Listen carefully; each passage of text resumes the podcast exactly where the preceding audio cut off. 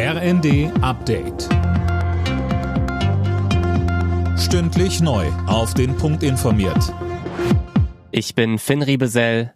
Guten Abend. Der Bundesrat hat für die Corona-Regeln für Herbst und Winter gestimmt. So gilt dann unter anderem eine FFP2-Maskenpflicht in Arztpraxen, in Krankenhäusern, Pflegeheimen und im Fernverkehr.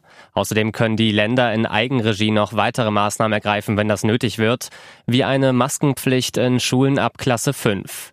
Gestrichen wurde dagegen ein Passus, wonach Corona quasi mit Masern und Cholera gleichgestellt worden wäre. Schüler hätten dann nach einer Infektion nur mit einem negativen Test wieder am Unterricht teilnehmen können. Kanzler Scholz wirbt für eine stärkere Rüstungszusammenarbeit in Europa. Dafür müssten die Mitgliedstaaten ihre nationalen Vorbehalte und Regularien überprüfen, was den Export gemeinsam hergestellter Systeme angeht.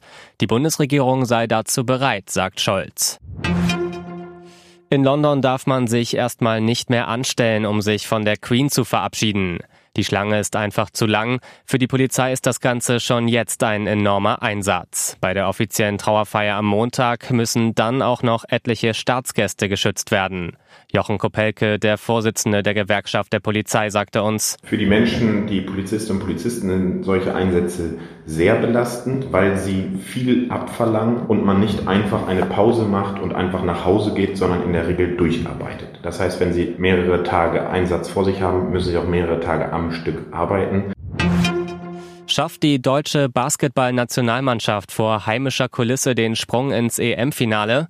Die Antwort gibt es heute Abend in Berlin. Da trifft die Mannschaft um NBA-Star Dennis Schröder auf Weltmeister Spanien. Tip-Off ist um 20.30 Uhr. Alle Nachrichten auf rnd.de